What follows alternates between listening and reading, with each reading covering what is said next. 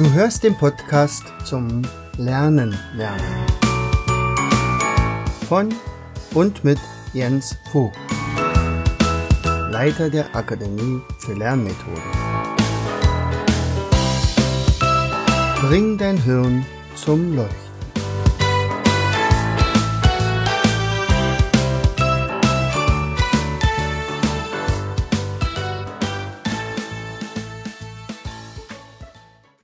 Herzlich willkommen zu einer weiteren Episode unseres Podcastes Bring dein Hirn zum Leuchten. Hallo, hier ist euer Jens und ich melde mich mal wieder zurück aus der Akademie für Lernmethoden. Ich war vor kurzem in Trier. Trier hatten wir verbunden mit zwei Dingen. Einerseits mit ein bisschen Urlaub. Andererseits wollten wir dort ein Potenzialseminar. Einige hatten dort Interesse gezeigt und dann kam die gefürchtete zweite Welle von Corona und einen halben Tag bevor wir also dort starten wollten, wurde uns genannt, dass der Raum nicht mehr zur Verfügung steht. Tja, also langsam nervt es.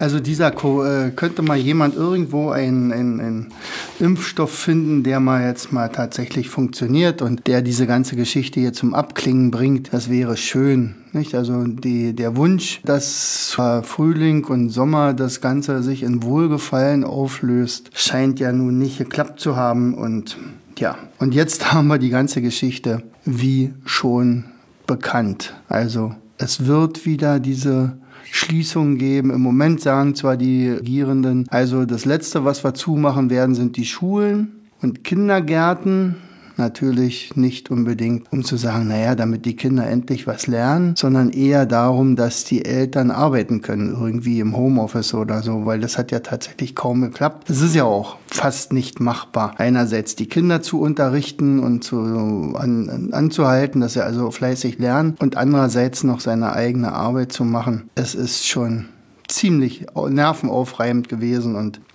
ja, aber es ist so, wie es ist. Wir können es leider nicht ändern und wir versuchen natürlich so lange wie möglich die Seminare durchzuführen. Also jetzt hier vor Ort in Fürstenwalde haben wir ja immer die Möglichkeit, unsere eigenen Räume zu nutzen und die nutzen wir natürlich auch. Naja, und äh, wer dorthin kommen möchte, ist da herzlich gerne eingeladen. Bis dann irgendwann auch das vielleicht mal wieder gecancelt wird. So, und da haben wir ja im ersten Halbjahr sehr, sehr fleißig Videos gedreht für die Alternative, also vor allen Dingen für dieses Mindmap-Seminar. Da kann man sich jetzt also einen Online-Kurs buchen und das sind dann also auch sehr viele Videos, die man dann kriegt und äh, vom Effekt her dürfte das ungefähr das gleiche sein. Was wir auch ja gemacht haben, dieses Homeschooling, Müssen wir mal sehen, ob wir das dann nochmal so in dieser Intensität machen. Das waren ja immerhin über 100 Videos, 110 glaube ich sogar, die wir dafür gedreht haben. Und wir haben nochmal 50 Videos hinterhergeschoben für die Ausbildung zum Schülerlerncoach. Und ich glaube, dazu habe ich sogar auch schon mal eine Episode eingesprochen. Und es ist aber tatsächlich nicht zu unterschätzen, was dieser Kurs für eine Wirkung hat auf denjenigen, der sich darauf einlässt. Also wir haben jetzt schon ganz, ganz tolle Rückmeldungen bekommen. Nicht? Also zu Anfang hast du nur im, im Visier, ja, das könnte gut sein. Und das ist so das Wichtigste, was wir euch mit auf den Weg geben wollen. Also dass die Kinder erstmal selbstständig lernen, ohne mit Zutun der Lehrer oder manchmal trotz der Lehrer gut lernen können. Ja, also äh, wie, wie kann ich schneller lesen? Wie kann ich mir Dinge mehr merken? Wie, wie kann ich Wissen visualisieren? Wie kann ich Wissen vernetzen? Und sowas alles. Und da geht's ja erstmal darum, tatsächlich selber in die Lage versetzt zu werden, selbst gut lernen zu können. Und wenn das dann richtig gut ist, dann haben wir als wunderbaren Nebeneffekt die Möglichkeit, dann Mitschülern zu helfen, sie zu unterstützen. Und die beste Art des Lernens ist ja ohnehin das Lehren. Ja, also ich bringe dir etwas bei und dabei lerne ich das sogar noch intensiver als vorher.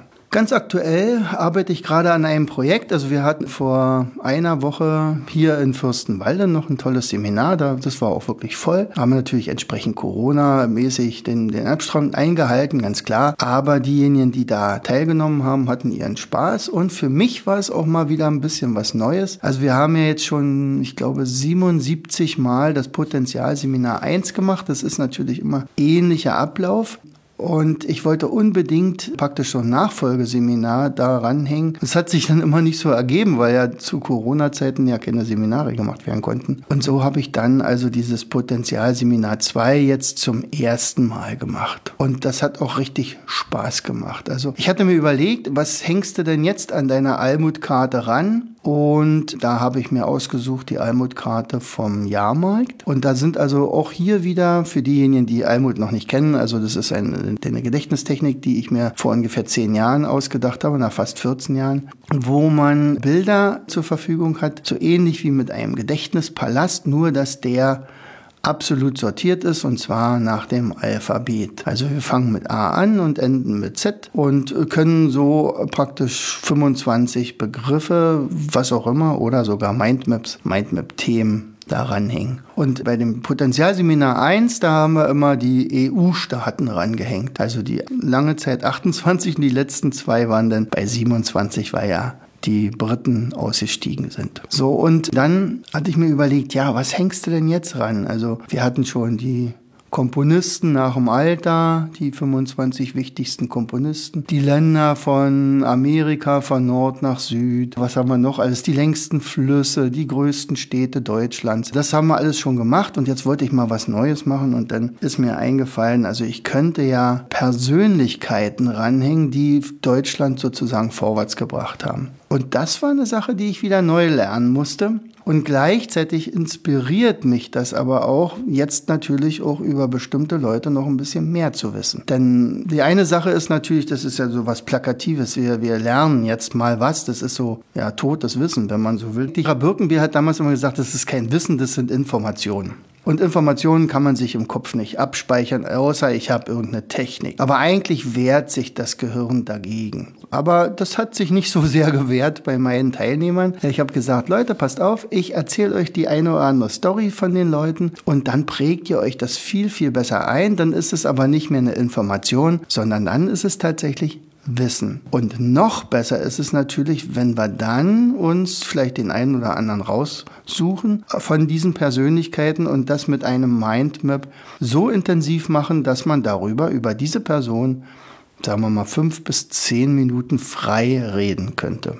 Wir hatten uns dann, ich glaube, Beethoven rausgesucht und das hat auch wunderbar funktioniert. Ist übrigens ganz interessant, wenn man vorher so einen kleinen Test macht. Was weißt du denn schon über Beethoven? Und dann kommen dann so drei, vier, fünf Wörter.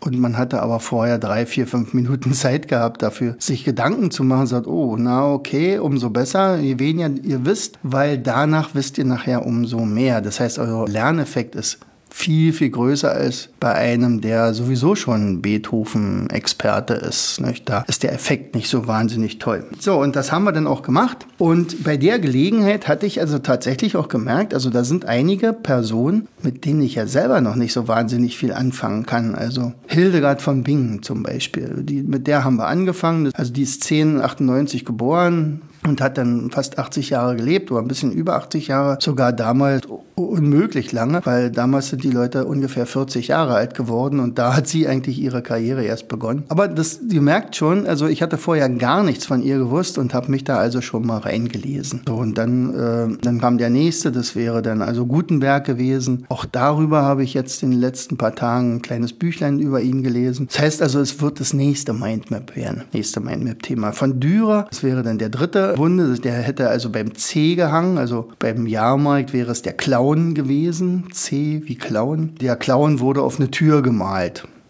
In Gedanken natürlich. Die Tür brachte uns nicht auf Thüringen, sondern auf Dürer. Und auf dem Dixie-Klo, das wäre das, der vierte Begriff auf der Karte gewesen, da saß Martin Luther und furzte da vor sich hin und schrieb und übersetzte dabei auch noch die Bibel. Dann der Einradfahrer, das war dann Johann Sebastian Bach.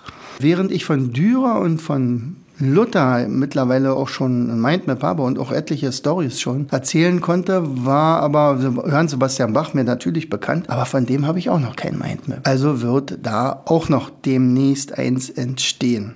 Von Bach wusste ich aber deutlich mehr als beim, vom nächsten. Nein, doch, von Friedrich den Großen, der kommt dann als nächster. Also dann folgte der. Also zwischen Bach und Friedrich ist schon ein ganz schöner Sprung. Aber dann kommt Immanuel Kant, der aus Königsberg, der Philosoph. Und da muss ich tatsächlich mich noch reinlesen. Da weiß ich noch nicht allzu viel. Ich konnte nur sagen, dass der einen ganz geregelten Tagesablauf hatte. Das kam aus Königsberg so gut wie gar nicht raus. Er hat einfach nur immer nachgedacht. Im Prinzip hat er die Welt bereist, ohne das Haus zu verlassen, wenn man so will. Und so kommen Stück für Stück 25 Persönlichkeiten bis hin zu Hermann Hesse. Wir haben festgelegt, also 25 bringen wir unter bis zum Jahre 1900 also die Geburtsjahre dann, ja. Darunter ist dann also auch Alexander von Humboldt und Goethe und Schiller und äh, Heinrich Heine und Karl Friedrich Gauss und Robert Koch. Aber alle schön sortiert, dem Alter nach. Äh, das haben wir natürlich vorher geübt.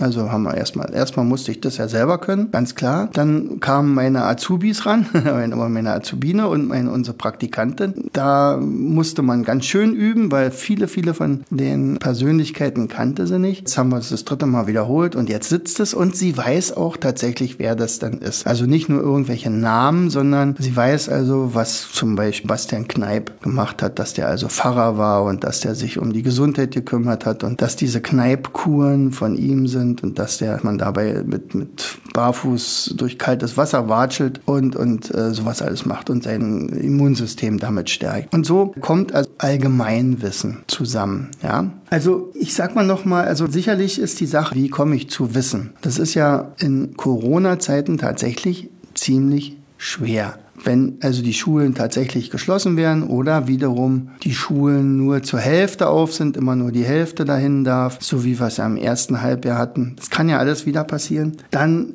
ist es aber so, wenn ich aber zum Beispiel so ein System habe, dann entlastet das mein Gehirn. Es ist wie so eine Art Zaubertrick dass ich mir plötzlich Dinge sortieren kann, dass ich die katalogisieren kann, dass ich die zuordnen kann. Denn Fakt ist eins, sicherlich kommen wir zurzeit so leicht an Informationen ran wie noch nie in der Menschheitsgeschichte. Aber es nützt uns nichts.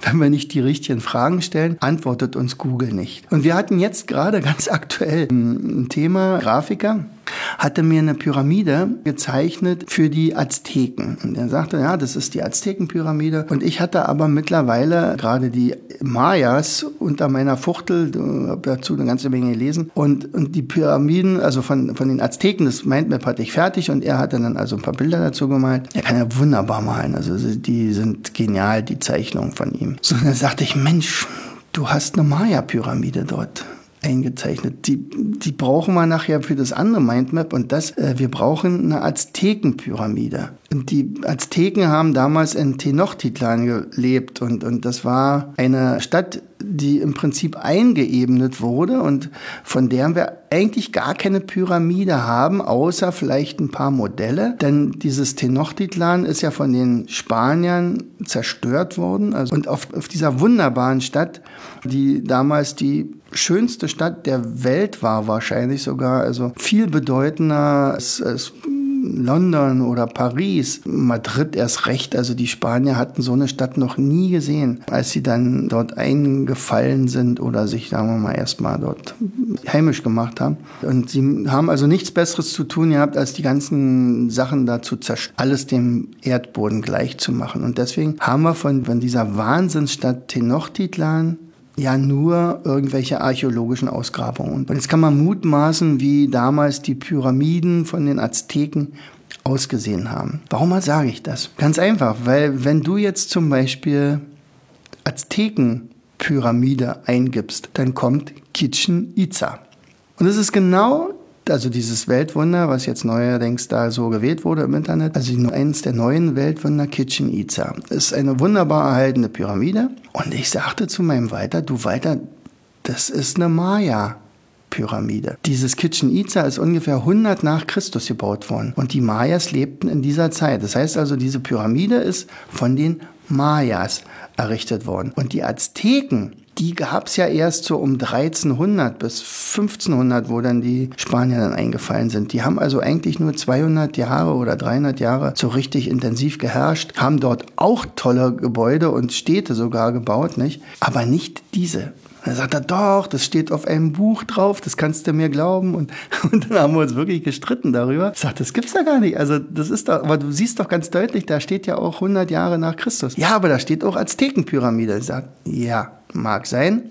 Was sich herausstellte, war, dass die Azteken diese Pyramide gefunden haben und dann gesagt haben, oh, die sieht ja cool aus, die können wir auch nutzen. Die haben sie dann vielleicht ausgebaut, vielleicht ein bisschen höher gemacht oder verbessert. Also die, vielleicht haben sie aus einer Ruine wieder was Neues gemacht, aber errichtet wurde sie von den Mayas.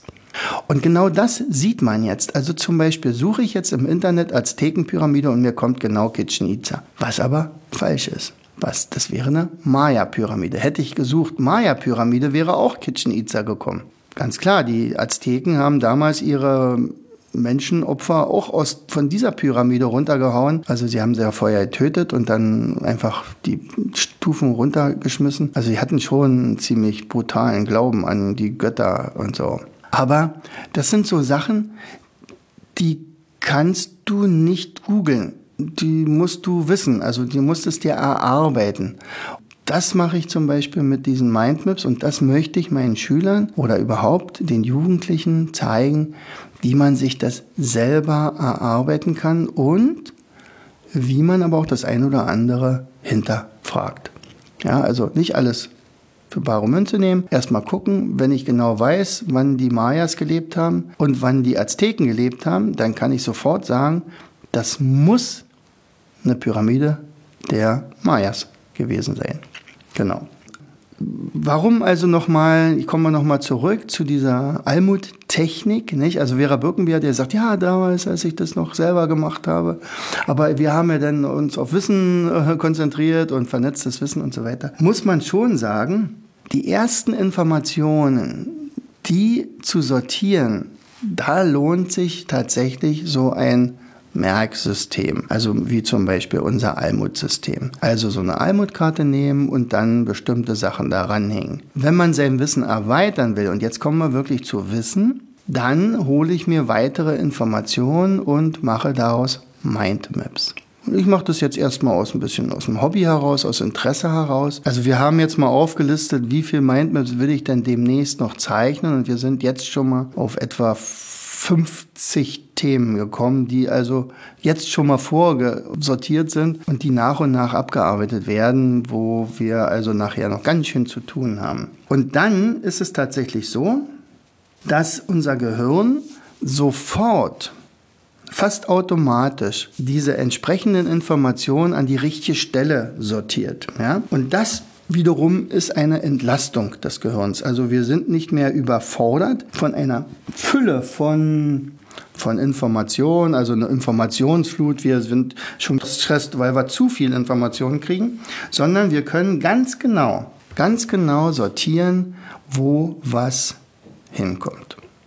Vera Birkenbier hatte damals auch immer so wunderbare Metaphern. Und eine Metapher war zum Beispiel die mit den Pfennigen. Und ich mache es jetzt mal mit den mit Centstücken. Also du musst dir Folgendes vorstellen. Du stehst, sagen wir mal, in einem Raum und oben ist ein Loch in dem Raum und da wird jetzt Centstücke runtergeschoben. Also ganz, ganz viele. Und es regnet Centstücke. Und jede, jedes Centstück steht für eine Information. So, und diese Informationen kommen jetzt ungefiltert, also das können Mails sein, das können Fachbücher sein, also, also das ist ein Symbol, dafür sind Cents und die rattern jetzt auf unseren Kopf und, und das tut schon mittlerweile weh irgendwann mal. Du stehst dann nachher schon mit den Füßen in den Centstücken und dann stehst du bis zum Knie in den Centstücken und du drohst im Prinzip zu ertrinken. Das wäre die Situation, die ein Manager hat, der eine Aufgabe nach der anderen abarbeitet, das wäre die Situation, die ein Schüler hat, der im Prinzip keine Anleitung bekommt, wie er sein Wissen jetzt irgendwo abspeichern soll. Das wäre die Situation für Studenten, die ja, ihr Wissen halt irgendwo äh, abspeichern müssen, ohne dass der Herr Professor daran interessiert ist, dass das überhaupt einer sich merkt, weil es sind genug Studenten da, die die Besten werden sich da sowieso durchsetzen. Ja, also auch da habe ich schon meine Erfahrungen gemacht. Er sagt, lieber Professor, hast du nicht mal ein paar Informationen haben, wie man sich besser was merkt? Er sagt, das regelt sich von ganz alleine. Nicht die Besten kommen durch. Die Besten werden Bulimie lernen machen. Sie werden nämlich tatsächlich diese regnenden Centstücke praktisch irgendwie in Intus haben, permanent gestresst sein, weil sie wirklich überlegen, ob sie das tatsächlich überleben können oder ob sie vielleicht doch aussteigen. Nicht? Studenten können aussteigen, die brechen dann ihr Studium ab. Schüler können das nicht, die müssen bis zur 10. Klasse durchhalten oder bis zur 12., wenn sie sich fürs Abi entschieden haben.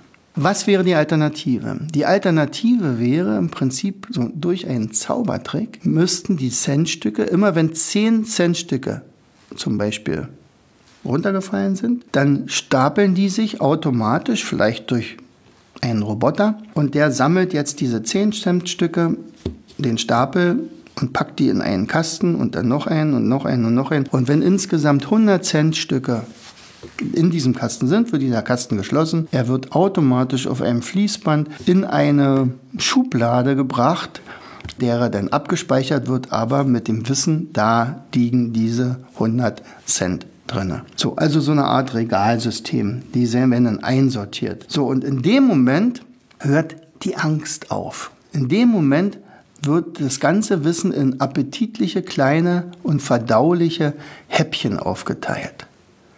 Seht ihr?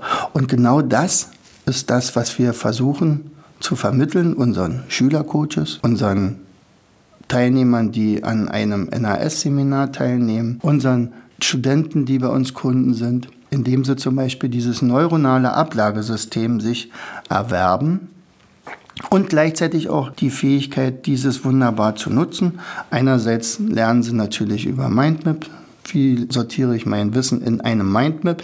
Und da kann ich nur, ich kann nur ein Mindmap zeichnen, wenn ich vorher sortiere. Anders geht's gar nicht. Ja? Und ich muss gucken, was ist wichtig, was ist nicht so wichtig. Auch hier muss ich nachdenken. Dann muss ich nachdenken, wie zeichne ich die ganze Geschichte? Wie kann ich sie bildlich darstellen? Denn jedes Mindmap muss sich vom anderen unterscheiden, sonst, sonst ist es auch wieder nicht so besonders schön für das Gehirn. Ja? So, und dann ist nur noch die Frage, wann wiederhole ich die ganze Geschichte? Auch das kann komplett entspannt sein. Ja, und dann ist Corona gar nicht so schlimm. Dann kann ich vielleicht sogar zu meiner Zeit, wenn ich gut lernen kann, mich ransetzen an mein Lernpensum, wann ich wiederholen kann, unabhängig, ob ich nun sonst um halb acht in der Schule sein muss. Da bin ich aber total unausgeschlafen. Ungefähr um halb elf kann ich das erste Mal klar denken und dann ist die Schule schon wieder vorbei. Und dann komme ich eigentlich erst in Höchstform. Das könnte ja auch sein. Und das heißt also, ich kann jetzt ganz genau gucken, da meine beste Lernzeit. Nochmal, vielleicht, also ich will das nochmal hervorheben. Allgemeinwissen. Ist Allgemeinwissen überhaupt wichtig? Ich glaube, das ist eine der wichtigsten Sachen überhaupt. Gleichzeitig haben wir aber das Gefühl, ja, dass Allgemeinwissen zurückgeht. Einfach aus dem Grund, weil man denkt, ich kann es ja sowieso googeln. Allgemeinwissen kann man aber nicht googeln. Und nur das, was bei mir im Hirn verankert ist, was ich verinnerlicht habe, das kann ich nutzen, um das mit anderen korrelieren lassen. Also dass ich praktisch das Wissen vernetze. Nicht? Das war genau die Situation mit den Azteken und den Mayas. Wenn ich die Mayas noch nicht schon gelernt hätte oder mich darüber informiert hätte, dann hätte ich gesagt, na klar, das ist eine Pyramide, die sieht aus, so eine Stufenpyramide, typisch Amerika, wird eine Aztekenpyramide sein. Aber ich wusste jetzt schon mehr. Und zum Beispiel auch die Inkas. Wann, zu welcher Zeit haben die Inkas gelebt? Waren die zur gleichen Zeit wie die Mayas oder dazwischen wie die Azteken oder waren die zur gleichen Zeit wie die Azteken? Und tatsächlich war es so, dass sowohl Azteken als auch Inkas parallel in Amerika gelebt haben. Nur eben an anderen Orten. Die Inkas hatten das größte Reich zur damaligen Zeit überhaupt in Südamerika, die Azteken in Mittelamerika, also ja, also Mexiko, Mexico City jetzt. Nicht? So, das ist so der Bereich gewesen, wo die Azteken gelebt haben. Aber die Mayas, die waren halt tausend Jahre schon vor Christus aktiv und, und die hatten schon ihren Kalender und die haben schon den Mais gezüchtet in einer Form, die heute immer noch gilt.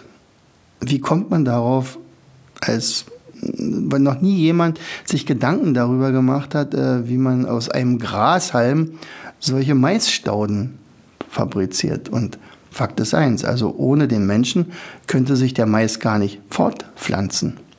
Es ist mittlerweile eines der wichtigsten Getreidearten weltweit geworden. Die, die Mayas konnten nur deswegen im tropischen Regenwald überleben, weil die halt diesen Mais entwickelt haben.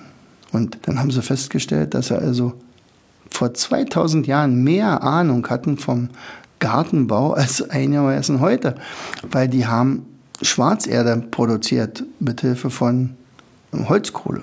Solche Sachen, die machen natürlich Spaß, wenn man sowas rauskriegt. Aber man, man ver vergleicht es natürlich auch mit heute. Und warum haben wir heute so eine Probleme über Nutzung der Böden und saurer Regen und Klimawandel? Die Mayas übrigens haben es uns auch das vorgemacht. Irgendwann ging ja denn das Reich der Mayas zu Ende und tatsächlich war es wohl so, dass die das übertrieben haben.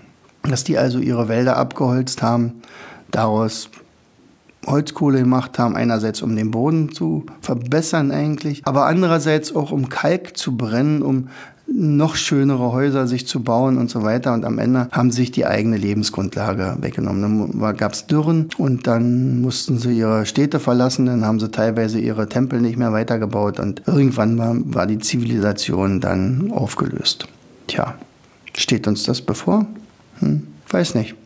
Vielleicht ist es ja noch nicht zu spät. Und vielleicht kriegen wir ja noch genug Leute, die willens sind, Spaß zu haben am Lernen, aus der Geschichte auch zu lernen und sich tatsächlich ein fundamentales Allgemeinwissen anschaffen.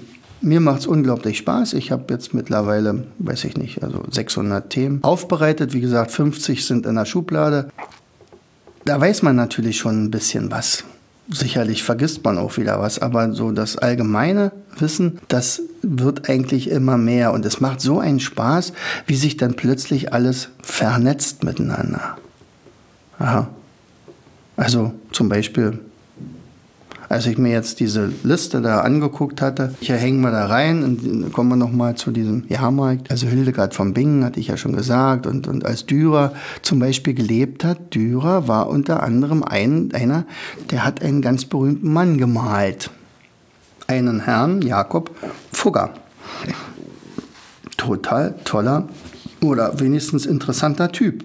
Ja, also einer der ersten Kapitalisten überhaupt, einer, der es verstanden hat, aus einer ganz, ganz einfachen Familie kommend, äh, der mächtigste, vielleicht sogar einer der reichsten Menschen aller Zeiten zu werden.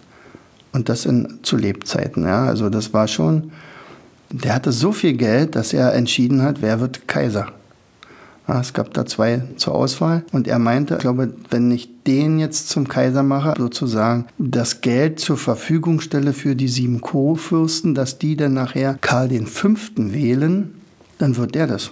Und wenn ich den Kurfürsten das Geld gebe, um, ich glaube, Maximilian hieß der Konkurrent, gebe, oder Franz, ja, ich glaube, Franz, Franz hieß der. Maximilian war gestorben, genau, und jetzt musste ein neuer Kaiser ran und, und äh, der König Franz der von den Frank Franzosen und, und Karl V. war von den Spaniern und einer von beiden wurde, sollte es werden und man hat dann das Geld halt für die Kurfürsten gegeben, dass die bestochen werden konnten, um dann den Karl V. zu krönen. Und dann guckt man, wie der König oder Kaiser geworden ist. Nicht? Der hat es ja erfahren äh, in Spanien, der wusste ja nicht von irgendwas. Und sagt, ah, übrigens, du bist demnächst Kaiser. So. Und dann musste er natürlich nach Aachen. Aachen ist ja die Kaiserkrönungsstadt. Ja, und das war auch nicht so leicht, weil am Ende war gerade in Aachen eine Pestepidemie und musste ein bisschen warten. Corona wäre auch nicht reingekommen. Naja, und dann war es ja auch derjenige, der dann wiederum, weil ich ja mit, mich mit dem schon wieder ein bisschen mehr beschäftigt hatte, der ja dann Martin Luther als vogelfrei erklärt hat.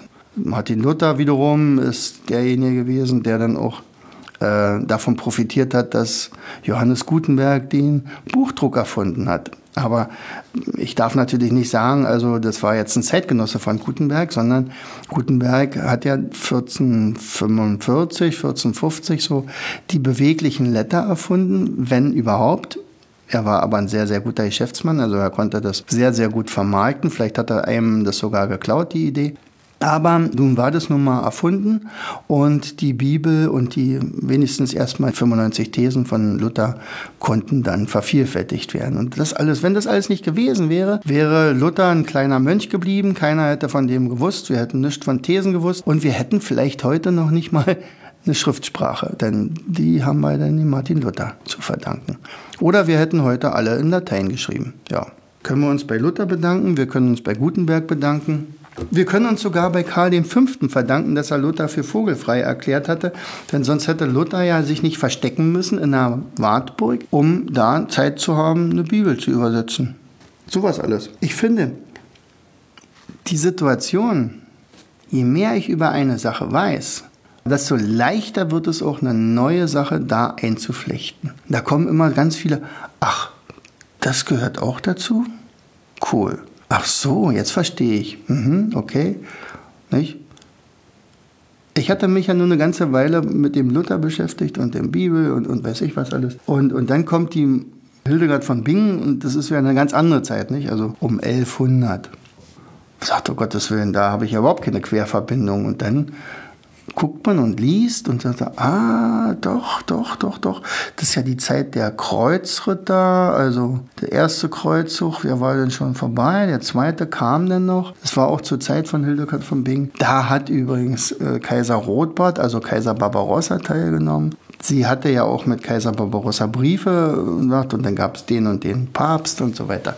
Spannende Sache und je mehr man weiß, desto mehr Spaß macht das. Und deswegen ist es umso wichtiger, und jetzt kommen wir nochmal auf die Metapher von Vera Birkenbier zurück, dass man tatsächlich nicht hilflos in so einem Pfennig- oder Centregen steht und keinerlei Hilfe bekommt, sondern wir brauchen tatsächlich dieses Sortiersystem. Und das ist nichts weiter als Lernmethoden und dafür sorgen wir, dass das gut funktioniert. Wenn du es noch nicht weißt, guck einfach mal unter hier lerne ich gern.de, immer mit Bindestrich dazwischen. Da haben wir unser neuronales Ablagesystem erklärt. Und da kann man gucken, wie das funktioniert. Genau.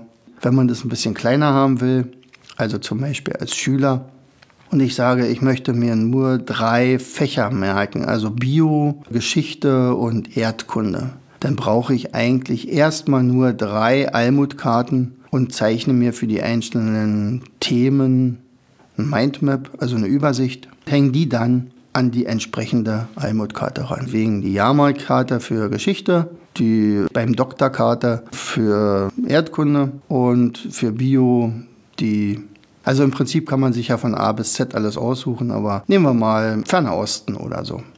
Genau. Ja, in diesem Sinne, hab wieder viel gequatscht. Ich hoffe, ich habe dich nicht zugequatscht. Also Allgemeinwissen ist wichtig, und vernetztes Wissen ohnehin und nur wenn wir vernetzt denken können, bringen wir die Gesellschaft auch voran. Alles andere sind isolierte Informationen aus dem Herrn Google und Onkel Tube und wie sie alle heißen. Zusammenhänge herzustellen ist unglaublich wichtig. Guckt euch mal den Mirko Drotschmann an oder die Mighty Gun. Die hat jetzt gerade ein Bundesverdienstkreuz gekriegt dafür. Das sind so Typen, die tatsächlich unglaublich viel Wissen haben und demzufolge dieses Wissen auch entsprechend vernetzen können. Und da müssen wir hinkommen. Und nicht irgendwie abfragen, am besten mit Multiple-Choice-Fragen, ankreuzen, so wie bei der Fahrschule. Das ist kein festes Wissen. Das ist nur, ja, abhaken. In diesem Sinne, euch viel, viel Spaß. Bis zum nächsten Mal. Euer Jens. Du hörtest den Podcast Das Lernen lernen. Bring dein Hirn zum Leuchten. Von und mit Jens Vogt, Leiter der Akademie für Lernmethoden. Gerne lade ich dich ein, uns auf unserer Seite zu besuchen. Klicke einfach auf www afl-jv.de. Hier findest du weitere wertvolle Hinweise, die dein Lernen leichter machen. In unserem Shop www.mindmaps-shop.de wirst du viele praxiserprobte Produkte rund ums Lernen finden. Bis zum nächsten Mal. Dein Jens.